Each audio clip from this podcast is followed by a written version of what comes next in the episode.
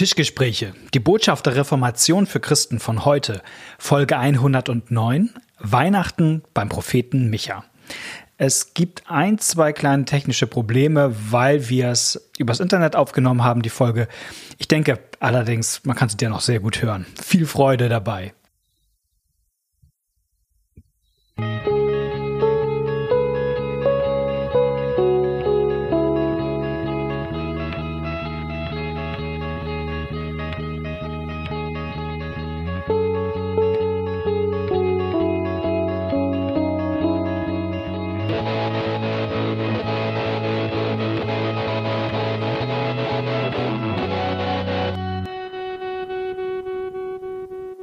Herzlich willkommen zu einer neuen Folge von den Tischgesprächen.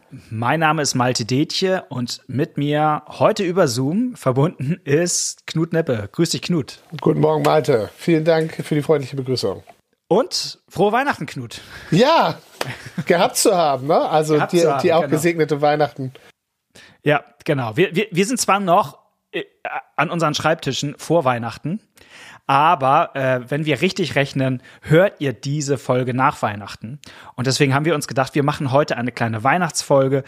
Und es tut ein bisschen weh, dass wir uns nicht richtig sehen, Knut. Ähm, aber wir haben uns gedacht, in dieser Zeit ähm, gehen wir mal wieder auf das Digitale zurück miteinander. Ja, leider. Es war schön, dass wir uns zwischenzeitlich mal gesehen haben. Mhm. Aber Vorsicht ist die Mutter der Porzellankiste und wir kriegen auch das rum und irgendwann wird es alles anders sein. Ja, ja, genau. Äh, Thema heute ist Weihnachten. Wir machen eigentlich, eigentlich die letzten Jahre haben wir eigentlich so gut wie immer eine Weihnachtsfolge gemacht. Und ähm, heute geht's um um den Predigtext vom Heiligen Abend. Also, wer am Heiligabend, also vor drei Tagen, einen Weihnachtsgottesdienst am Nachmittag besucht hat, der hat vielleicht eine Predigt gehört zu Micha, zum Buch Micha, fünftes Kapitel. Ähm, und wir haben uns gedacht, wir machen heute mal ähm, ausführlich. Ja, Malte hat gesagt, Zitat, das begeistert mich ja. Und dann haben wir gesagt, gut.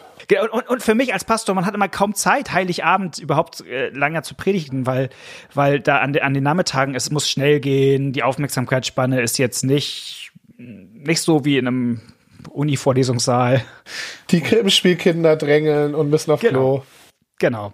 Und deswegen dachten wir, machen wir es heute mal ausführlicher. Micha Kapitel 5, die Verse 1 bis 4a. Und bevor wir einsteigen und angucken, was da eigentlich über Weihnachten gesagt wird, ähm, lesen wir den Text erstmal vor. Knut, willst du das übernehmen? Gerne. Und du, Bethlehem Ephrata, die du klein bist unter den Tausenden in Juda, aus dir soll mir der kommen, der in Israel Herr sei, dessen Ausgang von Anfang und von Ewigkeit her gewesen ist. Indes lässt er sie plagen bis auf die Zeit, dass die, welche gebären soll, geboren hat. Da wird dann der Rest seiner Brüder wiederkommen zu den Israeliten. Er aber wird auftreten und sie weiden in der Kraft des Herrn und in der Hoheit des Namens des Herrn seines Gottes. Und sie werden sicher wohnen, denn er wird zur selben Zeit herrlich werden bis an die Enden der Erde. Und er wird der Friede sein. Super Text. Total genial. Ich freue mich auch immer. Es gibt auch manchmal so Gottesdienste, wo die ganzen alttestamentlichen Lesungen so nacheinander gelesen werden. Ähm, und ich finde, ja, es geht immer sehr zu Herzen. So, ne? Vielleicht können wir kurz was mal sagen, wer eigentlich Micha war. Also das muss man ja erstmal äh, so einsortieren. Ne? Also Micha war, war ja einer der, der Propheten, genau, im Alten Testament. Keiner von den Großen, sondern von den sogenannten Kleinpropheten. Ja, wobei, wobei die Benennung äh, sich bezieht auf, die, um den, auf den Umfang ihrer Bücher, sag ich mal. Genau. So. Ja. genau. Also der hat einfach, der hat jetzt mal nicht äh, 66 Kapitel gemacht wie Jesaja, sondern in Anführungsstrichen nur sieben findet man bei Micha. Wobei Micha halt eben zu einer ähnlichen Zeit lebte wie Jesaja. Also das ist so ungefähr ähm, eine Zeitschiene. Also ich sag mal grob 700 Jahre vor der Geburt von Jesus sind wir. Ähm, Micha vielleicht einen Tick später als Jesaja und Micha hat, das war eine total schwierige Zeit damals. Also ähm, es gab ja immer schon damals große Mächte, die, ähm, die im Grunde Israel zum Spielball der Politik gemacht haben. Ja, Israel hatte von der geografischen Lage ähm, im, mhm. im Westen war immer Ägypten, das war immer die Großmacht im Westen und im Osten wechselte die Großmacht immer. Mhm.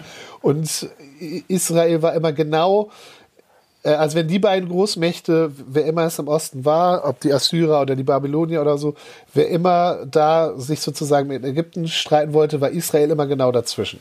Und Israel musste sich da immer positionieren. Genau. Und oft klappte das irgendwie nicht so richtig gut. Also man hat eigentlich meistens immer aufs falsche Pferd gesetzt. Also auf der menschlichen Ebene, man hat immer auf das falsche Pferd gesetzt und auf der geistlichen Ebene, man hat immer auf Politik gesetzt und nicht so richtig auf Gott. So. Das, das war eigentlich durchgehend das Problem. Und in der Zeit waren es halt die Assyrer, die im Grunde ähm, sogar eines Tages bis vor die Tore vor Jerusalem marschiert sind und die Stadt belagert haben. Also das muss man sich mal vorstellen. Ne? Also Jerusalem ist eingekesselt und die Soldaten stehen da vor der Tür und und das ist mitunter auch die Situation, in der Micha sozusagen prophetisch redet. Und auf der einen Seite das Volk zur Buße ruft und, und auch klar sagt, ey, Gott lässt das nicht länger durchgehen, was ihr macht. Und auf der anderen Seite auch immer wieder ankündigt, hey, Gott wird, wird euch retten. So. Das ist so ein bisschen der, und ich finde das deshalb vielleicht am Anfang einmal spannend, weil ich finde, man kann ja diese Bücher immer auf ganz vielen verschiedenen Ebenen lesen. Also das, was wir gerade gehört haben über den Messias, ne? Das, das gilt ja auf ganz vielen Ebenen. Das gilt einmal irgendwie für die Zeit von, von, von, von Micha. Und dann hat sich manches von dem vielleicht auch schon erfüllt, als, als das Volk Israel aus dem Exil zurückgekommen ist. Und manches hat sich erfüllt, als Jesus geboren wurde. Und manches erfüllt sich gerade jetzt, wenn ich irgendwie dieses Bibelwort lese, dass Jesus irgendwie zu mir kommt und mein Herr ist. Und manches erfüllt sich erst am Ende der Zeit, wenn Jesus wiederkommt. Und, und all diese Ebenen gibt's irgendwie auf diesen Prophezeiungen. Also da hatte ich, äh, hat mein Bibellehrer von mir im Studium hat das schöne Bild eines äh, Gebirges äh, benutzt. Gesagt, mhm. stell dir so eine Postkarte vor mit so einem tollen, mit so einer tollen Alpenlandschaft, ja, wo das mhm. einfach so, so und wenn du dann denkst, oh, wie schön, und dann, dann gehst du zu einem dieser Gipfel hin und das, was auf dem Bild alles eine Ebene ist, du bist auf dem Gipfel und du merkst, der nächste Gipfel ist noch irre weit weg. Ja, also in Wirklichkeit ist das, ist da, ist da noch ganz viel Tiefe drin, was hier ah, in, in dem Text, der Text, also unser Bibeltext ist wie diese Postkarte, was das alles so nebeneinander darstellt, ja. aber in Wirklichkeit sind das, hat das eine Tiefendimension auch noch. Ach, klasse Bild. Ja, richtig gut. Wollen wir mal äh, einsteigen richtig in die Geschichte? Ja, gerne. Be ja Bethlehem habe ich schon mal gehört. Bethlehem habe ich schon mal gehört. Ja, es ist, genau. Und du, Bethlehem, Ephrata, die du klein bist unter den Tausenden in Juda, aus dir soll mir der kommen, der in Israel her sei. Also da soll jemand kommen aus Bethlehem. Äh, Bethlehem, wo klingeln da die Ohren? Ja, bei uns, bei uns klingeln da die Ohren wegen, äh, wegen Weihnachten eben. Ne? Also wenn du ein Kind auf der Straße fragst, was ist Bethlehem, dann wissen die es vielleicht vom Krippenspiel. Das war damals natürlich 700 Jahre vor Christus nicht der Fall, sondern Bethlehem war wirklich klein. Also das kannte kaum einer. Aber es gab eine Sache, wenn es damals Tourismusbroschüren gegeben hätte, damit hätte Bethlehem werben können, nämlich, dass der größte König ever, den Israel hatte, nämlich König David, der war in Bethlehem geboren. Der kam aus diesem Kaff. Das ja. war das, das war das sozusagen, worauf sie stolz waren und wo, weswegen sie noch bekannt waren. Genau. Und, und Micha im Grunde benutzt das jetzt und sagt, hey, also der, der da kommt, das ist so eine Art neuer David. Also, wenn er sagt, hey, also ähm, da kommt einer und der wird für euch das machen, was damals David gemacht hat und sogar noch mehr. Aber ihr seht schon so ein bisschen was ab äh, vorgezeichnet in dem, was, was dieser Messias einmal sein wird, wenn ihr auf David schaut. Und das ist irgendwie auch so was, äh, was Doppelbödiges, weil, weil Bethlehem heißt, da kommt jemand aus David, äh, äh aus dem Haus, also wie, wie David. Auf der anderen Seite, der kommt gerade nicht aus Jerusalem, also nicht von den aktuellen Königen. Also so ein bisschen eure Könige, die haben echt abgewirtschaftet. Die haben das also die, die haben ja eine blöde Entscheidung nach der anderen getroffen und das wird jetzt nicht so weitergehen und Gott macht das auch nicht so weiter. Er, er ähm, erfüllt seine Versprechen, dass er David mal gegeben hat, dass Davids äh, Königshaus bestehen wird für immer. Aber er macht auch irgendwie Neuanfang in Bethlehem. Ja. Und, und schon wieder, also ich kann mir vorstellen, dass die Bewohner Jerusalems genervt gesagt haben, schon wieder Bethlehem, ja, schon wieder das ja. Kaff. Ja, total. Also und, und ich bin nochmal über diese andere Sache gestoßen, dieses Bethlehem Ephrata. Also, das, also ich finde, da stolpert man drüber. Also warum eigentlich nicht nur Bethlehem? So. Und ähm, ich habe tatsächlich mal ein bisschen nachgeguckt und habe herausgefunden, dass das in, in, in, im ersten Mosebuch 35 schon mal vorkommt. Ephrata, da kommt sozusagen Jakob, geht da so dran vorbei und, und da wird gesagt, ah, das ist der frühere Name von, von Bethlehem. Also Bethlehem hieß früher einfach Ephrata. Und ähm, Bethlehem heißt, glaube ich, Haus des Brotes übersetzt, ne? Genau, Bethlehem heißt Haus des Brotes. Äh, Bet ist sozusagen hebräisch für Haus und Lechem ist sozusagen das Brot und dann Bethlehem ist Haus des Brotes. Ähm, und ähm, man hat, also Micha sagt das wohl Bethlehem Ephrata auch, um, um irgendwie klar zu machen, welches Bethlehem hier eigentlich gemeint ist. Es gab wohl so ein paar, so wie man heute sagt. Neustadt. Neustadt, an, ja. Neustadt in Holstein. Ja, genau. Danke. Neustadt an der Weinstraße oder was es da alles gibt. Und ähm, genau, also das ist wohl ein Grund, aber ich dachte, vielleicht gibt es ja auch so eine andere Ebene. Also ich habe nochmal geguckt, dieses Ephrata kommt eigentlich hauptsächlich halt in diesem ersten Buch Mose vor und das ist was ein, eine total traurige Geschichte, weil, weil das der Punkt ist, wo, wo Jakob seine geliebte Rahel verliert. Die, die stirbt an der Stelle. Und, und diese ganze Familie ist natürlich tot traurig, dass jetzt sozusagen Rahel tot ist. Und im Grunde ist Bethlehem oder, oder damals Ephrata eigentlich total mit Trauer besetzter Ort. Also ähm, erstmal sozusagen, wo er in der Bibel auftaucht.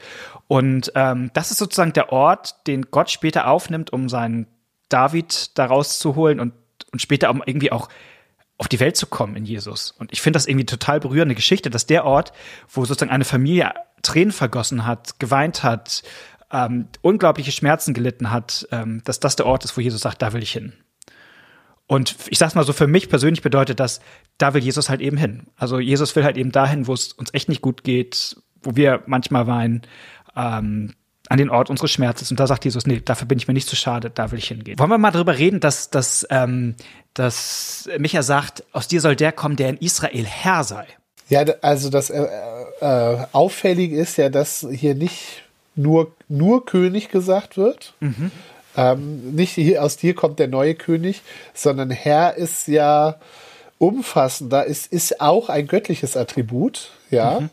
Ähm, und das, also ich finde, dadurch wird klar, dass das nicht nur einfach ein Wechsel der, der jetzigen Königslinie zum, zu einer neuen Linie ist, einfach ein mhm. Austausch, sondern es gibt hier eine Erweiterung. Ähm, und die jetzige Königslinie, die wird ja bei Micha und den anderen Propheten sehr kritisch gesehen man kann es auch fast so sagen, ne? Also, da kommt jetzt nicht der neue König, weil die Leute im Grunde fast schon dachten, oh, wir hat jetzt echt genug Könige langsam. So, das löst das Problem jetzt echt nicht. So, so im Sinne von, hier kommt der neue. Ähm, Wobei, er, er, ist auch König, aber er ist sozusagen mhm. auf eine andere Art König. Ja. So, so würde ich das sagen. Ja. Und, und das, was du gerade eben gesagt hast, ich finde, das ist so einer der großen, spannenden Dinge an dieser Geschichte. Ähm, weil man merkt irgendwie, dass dieser Messias irgendwie, von dem hier die Rede ist, also das Wort Messias kommt ja nicht vor, aber, aber dennoch, man ahnt, es ist so irgendwie diese Messias-Figur. Ja, na klar, weil, das, es, weil es eine rettende Herrscherfigur ist. Also das, genau. das Wort Messias kommt nicht vor, aber das, was den Messias ausmacht, das kommt hier eben inhaltlich vor. Total, genau. Und ähm, genau. Und, und David ist eben der erste Gesalbte. Er wurde gesalbt zum König. Der, und gesalbt ist halt hebräisch Messias. Ähm, genau. Und ähm, also was total spannend ist, finde ich, ist, dass man diesen Eindruck hat, irgendwie ist das dieser, der da kommt, ein anderer als Gott. Und gleichzeitig macht er dauernd Dinge, die eigentlich nur Gott macht. Und man hat, und das ist irgendwie ja so, äh, ähm, ganz oft bei diesem Messias im Alten Testament, man denkt, der ist irgendwie, ist das Gott und irgendwie ist das auch, ist er irgendwie zu unterscheiden von Gott. Ähm, und also ich mache mal so ein paar Beispiele. Also später in dem Text heißt es ja, der wird, der ist so wie, eine, wie ein Hirte, ne? Also der wird Israel weiden. Und wenn man jetzt das, ähm, die, das Alte Testament aufschlägt, dann sieht man ganz oft, dass Gott sagt, hey, der eigentliche Hirte hier bin ich. Also an der berühmtesten Stelle im Psalm 23, ähm, wenn, wenn Gott sagt, oder, oder wenn David sagt, der Herr ist mein Hirte. Also und oder genau, also, genau. also auch, auch hier, hier gibt es ja so eine Erweiterung des Begriffs. Ne? Natürlich war Hirte ja. eine Alltagsbezeichnung für ein Schafhirten vier. Ja, ja? So, wie, so wie David. Ne? Also ja. völlig normal. Dann war das aber auch, aber auch eine Beschreibung oder auch eine Anforderung an die Könige. Ja, die mhm. sollten auch Hirten sein, Hirten des Volkes. Und mhm. das oft, oft wird es in der Bibel verwendet als, das machen sie eben nicht gut. Mhm. Und dann kommt eben dieses, wer ist der wahre Hirte, wer ist der mhm. gute Hirte? Mhm. Das ist eben sozusagen im Psalm 23, der, der, der das erfüllt, was wir eigentlich uns von einem Hirten erwarten für uns, das macht Gott. Und Jesus nimmt das dann natürlich später auf und sagt, ich bin der gute Hirte. Das ist dann sozusagen die Antwort auf die Frage, wo kriegen wir denn jetzt meinen guten Hirten, den wir so dringend brauchen? Genau. Genau, genau, das ist im Grunde diese Linie, ne? Also da wird, werden Dinge weiter. Also ähm, und man merkt halt, wie gesagt, in dieser Geschichte die ganze Zeit, der, dieser Messias ist irgendwie wie Gott und doch von ihm unterschieden. Er hat eine Herrschaft, die bis ans Ende der Erde geht, wo eigentlich nur Gottes Herrschaft hingeht und so weiter und so fort. Ähm, und, ähm, und ich finde, das ist im Grunde das, was Christen später immer versucht haben zu sagen mit diesem, mit diesem Trinitätsdenken. Ne? Also, dass man sagt, Gott ist irgendwie drei und doch einer. Ne? Also, Jesus ist irgendwie von seinem Vater zu unterscheiden und doch ist es irgendwie ein Gott. Und ich finde, dass sozusagen das, was Christen Jahre oder Jahrhunderte später erst für sich so begriffen haben, dass man das sogar schon in diesen alttestamentlichen Texten irgendwie so angedeutet findet. Also wie so ein, ich sag mal, wie so ein Samenkorn, das später aufblüht in der, in der Theologie der Kirche. Ist aber schon hier sozusagen angelegt und, und entfaltet sich dann später. Ja, ich finde, das äh, kommt auch schon ein bisschen vor bei diesem, der in Israel Herr sei, dessen Ausgang von Ewigkeit äh, Quatsch, dessen Ausgang von Anfang und von Ewigkeit her gewesen ist. Mhm. Das ist auch schon so eine Formulierung, die, ja. die hier die göttliche Dimension ähm, mhm. aufmacht. Genau, also wenn man sagt, irgendwie, der ist schon, den gibt es schon seit Ewigkeiten. So. Und es gibt auch viele Kirchenväter, haben dann auch gesagt, ey, der, der, der Vers sagt doch, ähm, äh, dass, dass Jesus seit Ewigkeit da ist. Also ähm, wir, wir, bei uns liegt es auch nicht so lange zurück, der Nikolaustag. also, Nikolaus, wir haben es ja schon mal erzählt, glaube ich, in der Folge, der hat ja mal jemandem eine Ohrfeige gegeben. Auf, auf ein Konzil, also auf, auf eine, Konzil. auf eine, auf einer kirchlichen Konferenz, sag ich mal, wo die ganzen äh, Theologen und Bischöfe äh, über theologische Fragen gerungen haben und da gab es eben den Arius und der hat gesagt, ja, Jesus ist wichtig, aber Jesus ist nicht Gott. Es gab, es gab eine Zeit, da gab es Jesus noch nicht. Genau, der ist nicht ewig. Und da hat Nikolaus gesagt, das geht zu weit. Und hat ihm eine geschallert. Und, und wurde dafür in der Kirchengeschichte gefeiert. Da haben wir heute ein bisschen andere ähm, Etikette, sag ich mal so, aber das, äh, ja.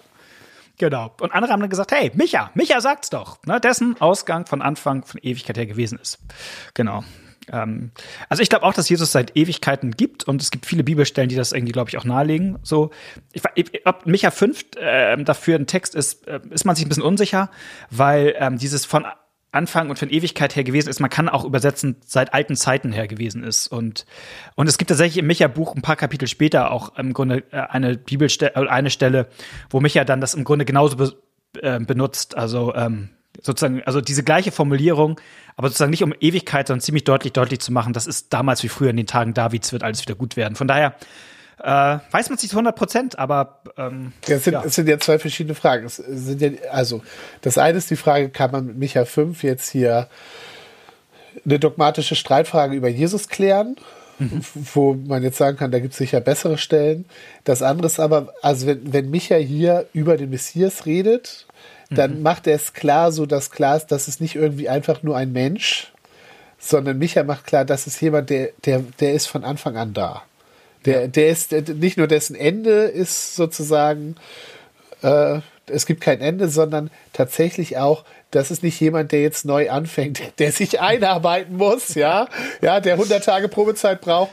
Nein, das ist der Herr, der von Anfang an, ja, der, der ja, von Anfang an da ist bei Gott.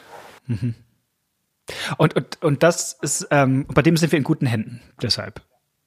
Und ich finde, das ist ja immer das, was in diesem Herrenbegriff äh, mitschwingt. Also ich finde immer, heute ist der Begriff Herr ist ja ein ambivalenter, also weil die meisten Leute denken, das ist einer, dem muss ich vor allen Dingen gehorsam sein und da deswegen ist man sozusagen äh, also benutzt man den Begriff auch in der Kirche nicht mehr so oft, weil er natürlich nicht so ganz in eine Zeit passt, wo alle so total demokratisch immer irgendwie flache Hierarchien denken. Und ja, und jeder sich selber gehören will und sel sich selbst, genau. Selbstbestimmung, Autonomie. Ja. Genau. Aber irgendein Kommentator sagt so zu dem Text, so eine Schafhirte, Schafsherde ist auch keine Demokratie. Das. Ja, und was, also was ich an dem. Also gegenüber den Hirten, ja. Also was ich, was ich ganz tröstlich daran finde, dass Gott Herr ist, das geht, hier geht es nicht nur um eine Autorität, sondern hier geht es auch um ein Besitzverhältnis. Ja, ja genau. Ja. Ähm, ich, ich krieg's jetzt nicht mehr ganz zusammen, aber das ist in Auslegung des zweiten Artikels im kleinen Katechismus. Genau. Ich glaube, dass Jesus Christus wahrer Gott vom Vater in Ewigkeit geboren und auch wahrer Mensch von der Jungfrau Maria geboren, sei mein Herr, der mich mhm. verdorbenen, äh, verlorenen äh, Menschen erlöst hat. Also ich gehöre Jesus. Ja. Und das bedeutet, ich bin sein Eigentum, was er beschützt. Ich gehöre nicht dem Teufel, ich gehöre nicht der Sünde, ich gehöre nicht der Hölle, ich gehöre nicht dem Bösen. Also und auch nicht so mir, und auch nicht mir. I'm not my own. Sondern ich gehöre jemand, der mich mit seinem Leben erkauft hat, mit seinem Blut. Ja. und, da, und der nicht zulässt, dass mich irgendetwas aus seiner Hand reißt. Ja.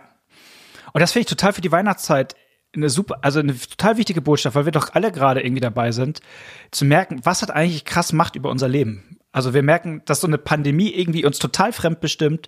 Äh, wir merken das teilweise auf der Arbeit, dass wir eigentlich in jeder Hinsicht fremdbestimmt sind. Und fremdbestimmt sage ich jetzt mal, da gibt's andere Mächte, die Gewalt haben über unser Leben. Und da kommt einer und sagt, ich bin dein Herr. Dafür ist Jesus gekommen, um irgendwie die, die, die Herrschaft des Bösen in meinem Leben zu brechen. So, und ich gehöre zu ihm. Ja. Es gibt was von, ich sage jetzt nochmal von Timothy Keller, der hat äh, dazu eine Predigt gemacht und ich fand die ganz, da hat er von äh, äh, Luther und Philipp Melanchthon erzählt, das finde ich auch mal interessant, dann lernt man vom Reformierten was Luther und Philipp Melanchthon, wusste ich auch nicht. Und er hat so eine Geschichte von den beiden erzählt, weil Philipp Melanchthon das schon so äh, bekannt dafür ist, sich sehr viel Gedanken und Sorgen zu machen. Und irgendwann nimmt Luther ihn wohl beiseite und sagt, ähm, Philipp, hör auf, dir Sorgen zu machen, weil Jesus ist doch Herr. Und in dem Moment, wo du dir Sorgen machst, setzt das ja eigentlich voraus, du könntest alles bestimmen und entscheiden. Und, ähm, und er sagt dann, wenn Jesus Herr ist, dann wird er sich auch darum kümmern, dass die Sachen irgendwie ausgehen, gut ausgehen. Also, ähm, zu, zu, also vielleicht ist das sogar, dass Jesus der Herr ist, ein Bogen zu dieser Weihnachtsbotschaft, fürchte dich nicht, die die Engel sagen. Also fürchte dich nicht. Ähm, ähm, ich brauche mich nicht fürchten, weil jemand anders Herr ist. Indes lässt er sie plagen, bis auf die Zeit, dass die, welche gebären soll, geboren hat. Ja. Malte, warum, warum das denn? Ja, ich dachte auch so erstmal so, oh, wollen wir nicht einfach nur den ersten Vers lesen? Das ist, passt so besser zu der besinnlichen Weihnachtsstimmung und so. Und ähm, da stolpert man schon drüber, weil, weil ähm, äh, das, ich erlebe das so in meinem Umgang mit diesen alttestamentlichen Propheten. Die haben total nette Texte, aber eigentlich immer, wenn man sie liest, merkt man, mindestens drumherum stehen die echt heftigen Geschichten auch noch. Und hier sogar mittendrin. So, also, also das Gericht, die Gerichtsbotschaft von Gott. Und ähm, das ist ja was, wo oft Leute auf, aussteigen. Und ich habe das, also ich, ich sag mal so ein bisschen, woran ich denken musste. Also hier wird ja im Grunde gesagt, Gott wird, wird, wird die plagen. Also sozusagen wird es denen schlecht gehen lassen. Ähm, wird sie dahin geben, wörtlich übersetzt. Ähm, und man fragt sich ja, was Gott macht, macht, dass es uns schlecht geht? Also und, und ich habe so total noch im Ohr, wie, wie am Anfang vor anderthalb Jahren, als diese Corona-Zeit begann, im Grunde so ziemlich alle äh, Leute, die in der Kirche Rang und Namen hatten, irgendwie gesagt haben, ja, das hat mit Gott nichts zu tun. Also das ist auf keinen Fall, also, äh, also Strafe Gottes, ich meine, Strafe ist jetzt auch nochmal ein anderes Wort, ne? Aber also das hat auf keinen Fall irgendwas mit Gericht oder Gott zu tun. Also das geht irgendwie nicht, weil so.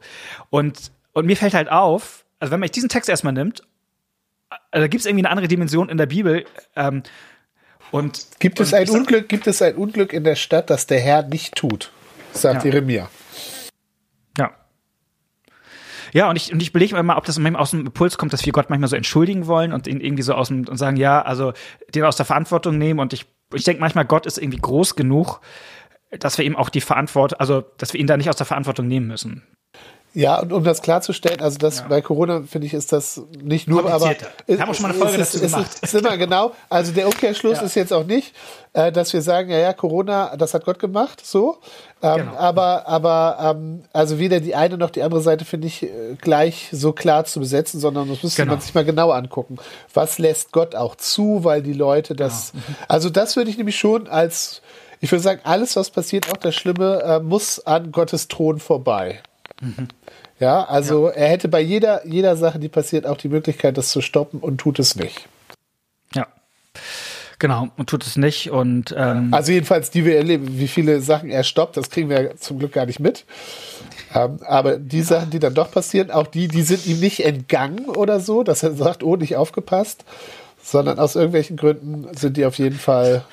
Es gab, es gab diesen Witz, also jetzt, äh, äh das mache ich jetzt doch mal, aber ganz bisschen politisch ist. Ähm, es gab ja gerade ist die neue Bundesregierung vereidigt worden. Und da sind vielen Menschen aufgefallen worden, dass relativ viele Minister nicht mit Gottes Hilfe gesagt haben. Und das war ja früher ähm, äh, bei der Bundesregierung davor üblich. Und ja. üblich. Und dann haben manche Kritiker gesagt, na ja, aber viel geholfen hat sie ja offensichtlich auch nicht so. Also, ne, die da sozusagen eher kritisch gegenüber der Bundesregierung waren. Aber dann schrieb noch jemand ganz klug dazu, äh, naja, als Theologe sollte man es eigentlich besser wissen, weil man weiß, was, was wäre ja, wohl passiert, ja, wenn die, genau. wenn die ja. wenn es nicht mit Gottes Hilfe Also was, wie würde Politik vielleicht aussehen? Also, naja, das führt jetzt zu weit, Egal, aber ich, ich lese gerne irgendwelche ähm, Bücher mit Alternativweltgeschichten und auch Zeitreisen, wo Leute versuchen, die Zeit zu verändern. Also zum Beispiel von Stephen Fry gibt es äh, gibt's so ein mhm. Buch, ähm, wo jemand es gelingt, na, also Hitlers Geburt zu verhindern. Äh, mhm.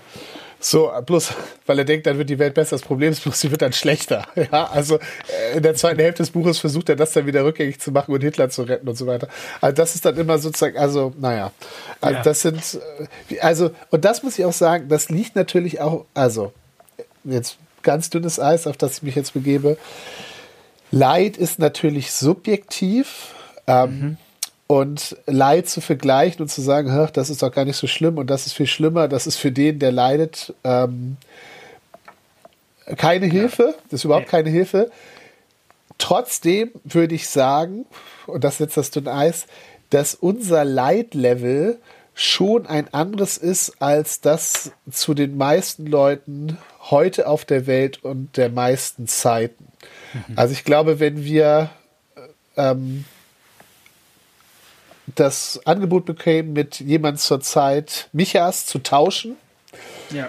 dann würden wir uns das genau angucken und eher sagen, nein. Wer der zur Zeit Michas äh, sagen würde, was? Gesundheitsversorgung? Kein Krieg? Kein Krieg? Ist das Paradies schon da? Also von, jedenfalls von den äußeren Faktoren haben wir es im zeitlichen Vergleich, aber auch im äh, globalen Vergleich doch sehr, sehr komfortabel. Mhm. Und deswegen kann ich mir auch vorstellen, dass Leute zur damaligen Zeit, dass das für die sogar ein Trost war, weil unsere Gesellschaft ist relativ leid allergisch, ja bloß nicht leid und ähm, mhm. wir, wir kriegen gar nicht mehr mit, wie Leute sterben oder wie Leute krank sind, was damals alles noch in den Familien passierte. Ja, das, äh, das ähm, delegieren wir heute an Seniorenheim oder was weiß ich. Das war damals den Leuten viel bewusster. Ähm, und bei uns ist manchmal schon das Nennen von Leid äh, schockt die Leute und für die Leute war damals Leid aber ganz präsent und dann zu hören, dass das auch thematisiert wird, war vielleicht eher auch eine Befreiung und zu hören und dieses Leid ist auch von Gott. Das war damals für die Leute, die auch, ähm, also in Israel, die auch ja, militärische Niederlagen gegen Heiden erlitten hatten, war das ja auch eine Anfechtung und die Frage, wie konnte das passieren? War Gott zu mhm. schwach? Konnte er uns nicht verteidigen? Mhm. Und dann haben die Propheten gesagt, nein, aber Gott hat gesagt, wenn ihr nicht auf ihn hört und euren eigenen Weg gehen wollt, dann lässt er euch auch euren eigenen Weg gehen, aber dann mhm. eben ohne ihn und dann zu hören, okay, dieses Leid, was jetzt passiert, das, also wir können das jetzt kapieren und das war ein Trost für die Leute. Ich kann mir vorstellen, dass es für die Leute damals tröstlicher war zu hören, Gott lässt sie leiden, weil sie gehört haben, ja, er sieht uns. Das ist hier kein Unfall, sondern das ist, das ist etwas, was Gott bewusst zulässt für eine gewisse Zeit. Ich weiß nicht, ob das, also wie gesagt, ganz dünnes Eis. Ja, ja, das ist natürlich immer, aber ist, ich lieber mal dünnes Eis wagen, als gar nicht drüber reden. Und vielleicht noch ein letzter Gedanke dazu. Ähm, er, er sagt ja, ähm, also wirkt, er lässt sie plagen, wörtlich übersetzt, er, er, er gibt sie dahin. Ja. Das ist eine, eine Formulierung, die es im Neuen Testament wiedergibt. Also Jesus ist sozusagen der, der dahin gegeben wird. Und das finde ich für mich immer auch noch, also gerade wenn man irgendwie eine schwere Zeit hat, vielleicht irgendwie gut zu wissen, der, der es am Ende eigentlich trägt und tragen will und der gekommen ist nach Bethlehem, um es zu tragen, ist irgendwie mein Jesus. Der sagt, ich, ähm, ich will das am Ende auf mich nehmen. So. Ich wollte noch mal sagen, Jesus sagt dann ja auch, auch noch Vers 2, da wird dann der Rest seiner Brüder wiederkommen zu den Israeliten. Und man fragt sich, wer sind eigentlich seine Brüder? Und auch da hilft es mir total, mal ein neues Testament aufzuschlagen. Und es gibt so eine Geschichte von Jesus, wo er sagt, ähm, im Reich Gottes funktioniert das so ein bisschen anders mit, äh, mit, mit Geschwisterschaft. Und, und er sagt, äh, meine wahren Verwandten sind am Ende gar nicht unbedingt die, die mit mir die gleiche Chromosomen DNA teilen, sondern es kommt auf was anderes an. Er sagt, wer den Willen Gottes tut, der ist mir Bruder und Schwester und, und Mutter. Und Mutter, und Mutter, die drei. Vater, genau. Vater kannst du nicht werden. Nee, aber Bruder, Schwester, Mutter. Ja. Und das kann vielleicht auch erstmal ein bisschen verstören, weil man fragt, tue ich dann eigentlich den Willen Gottes so? Aber der eigentliche Wille Gottes ist, dass wir auch dem glauben, den er gesandt hat zu unserer Rettung. Und das ist das Kind in Bethlehem ähm, das für uns gekommen ist und, ähm, und uns zu seinen Brüdern und Schwestern macht. Und deswegen die, die er nach Hause bringt, die, die er an einen Ort bringt, wo man sicher sein kann, wo man sich nicht in seinem Leben so fühlen muss, als wäre ich belagert, wie das damals war, der mich an einen Ort bringt, wo, wo ich sicher sein kann, das ist mein Jesus, dafür ist er, ist er da, um mich als Bruder oder halt als Schwester ähm, nach Hause zu führen. Also wer, wer zu Hause das Buch von Bugierz mit eigenen Augen hat, da gibt es am Anfang, also relativ am Anfang die Szene, wo Hirten erst beobachten, wie eine schwangere Frau auf einem Esel mit einem Mann sich den Weg nach Bethlehem lang quält und wie sie sich wundern darüber. Und dann später wird beschrieben, wie die Engel ihnen erzählen, dass da jetzt endlich dieser Messias, von dem zum Beispiel Micha geredet worden ist, ähm, wie der geboren ist und wie die da hinlaufen. Und das, da wird sozusagen dieser Text nochmal aus der Sicht der Hirten ähm, ja dargestellt. Also die ja schon irgendwie davon wussten, dass in ihrer Stadt vor vielen, vielen hundert Jahren mal was Tolles passiert ist und dass es da auch wieder was gab, aber irgendwie die Realität war ganz anders da. War dunkel, war kalt ähm, und wie, wie sie dann da hören, jetzt geht's wieder und ähm, dann zu dem Stall da gehen und dann äh, völlig erstaunt sind, dass dieser Messias geworden ist wie einer von uns. So ist wird das mhm. also. Und also ich komme da jetzt nochmal drauf, weil es ja ähm, in Vers 3, da, da wird ja das Hirtenbild nochmal aufgegriffen, mhm. dass, genau. dass dieser Messias ein Hirte sein wird. Und also in, in, diesem, in diesem Abschnitt von Bugitz wird das so toll beschrieben, was das für einen Hirten bedeutet, vielleicht auch davon zu hören, dass Gott ein Hirte ist. Der, weil der Hirte wusste, dass Hirte ein anstrengender, schmutziger Job ist, wo ja. man sich für andere aufopfern muss. Und dann zu hören, und Gott macht das für dich. Ja. Da, David hat gegen Löwen und Bären gekämpft, um seine, Her seine Schafe zu verteidigen. Und dafür kommt dieses Kind in der Krippe, ne? um, um uns zu verteidigen und dann im Namen des Herrn den riesen Goliath zu besiegen. Und, und, uns nach Hause zu tragen, wenn wir wieder unsere eigenen Wege gegangen sind und uns irgendwo im Busch verfangen haben und in den Dornen hängen und so weiter. Und ja. Und sein Leben zu geben für die Schafe. In dem Sinne hoffen wir, ähm, ihr hattet noch mal ein bisschen Freude mit Micha 5. Ähm, vielleicht habt ihr noch mal genau eine Anregung, Bogiert's nochmal zu lesen zu dem Thema. Vielleicht kriegt man es noch antiquarisch. so. Und ähm, oder nochmal einfach Micha 5 euch genau anzuschauen. Äh, in jedem Fall, wir hören uns im neuen Jahr wieder. Wenn ihr Themen habt, wo ihr sagt, das wäre mal ein spannendes Thema für die Tischgespräche, das ist mal ein Bibeltext, äh, könnt ihr den mal nicht gemeinsam auslegen oder das ist eine theologische Frage, ähm, könnt ihr euch da nicht mal äh, stellen? Schreibt uns gerne E-Mail an tischgespräche.gmx.net, Tischgespräche mit der E. Und sonst wünschen wir euch einen guten Jahreswechsel. Ja, und noch weiterhin frohe Weihnachten. Genau. Weihnachten wird bis 6. Januar gefeiert, also frohe Weihnachten. Oder bis 2. Februar. Oder so. Oder so. genau. Das könnt ihr googeln, warum. Ja, alles klar.